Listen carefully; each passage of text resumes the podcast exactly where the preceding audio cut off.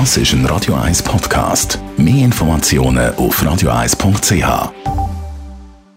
Die grünen Minuten auf Radio 1 werden präsentiert von Energie 360 Grad. Nachhaltige Energie und Mobilitätslösungen für die Welt vom Morgen. Energie360.ch ja, Energie und Ressourcen sparen, Strom sparen, Steigen laufen statt der Lift nehmen, weniger Fleisch und Plastik, weniger Flüge. Andreas Griesi von der Umweltarena Spreitenbach.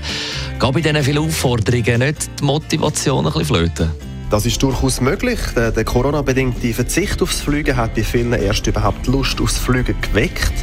Und obwohl diese vielen Bekundungen, dass man jetzt bewusster konsumieren würde, tun wir heute etwa gleich viel fliegen wie vor Covid.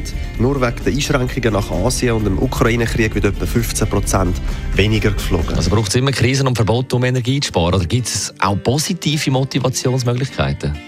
Ja, die gibt es. Psychologie redet dabei von der intrinsischen Motivation zum Umweltschutz.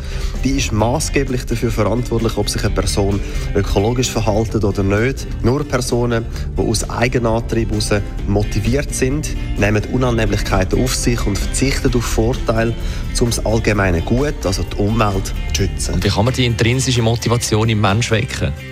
Wer nachhaltig handelt, muss mit einem positiven Gefühl belohnt werden.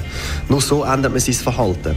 Wenn man zum Beispiel mit dem E-Bike anstatt mit dem Auto zu der Arbeit fährt, muss klar die Vorteile wie Bewegung an der frischen Luft und Staufreiheit sehen.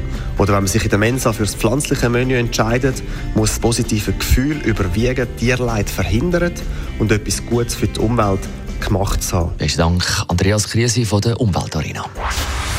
Die grünen Minuten auf Radio 1. Sniff and the Tears und im Anschluss das Best-of von der Morgenshow. Das ist ein Radio 1 Podcast. Mehr Informationen auf radio1.ch.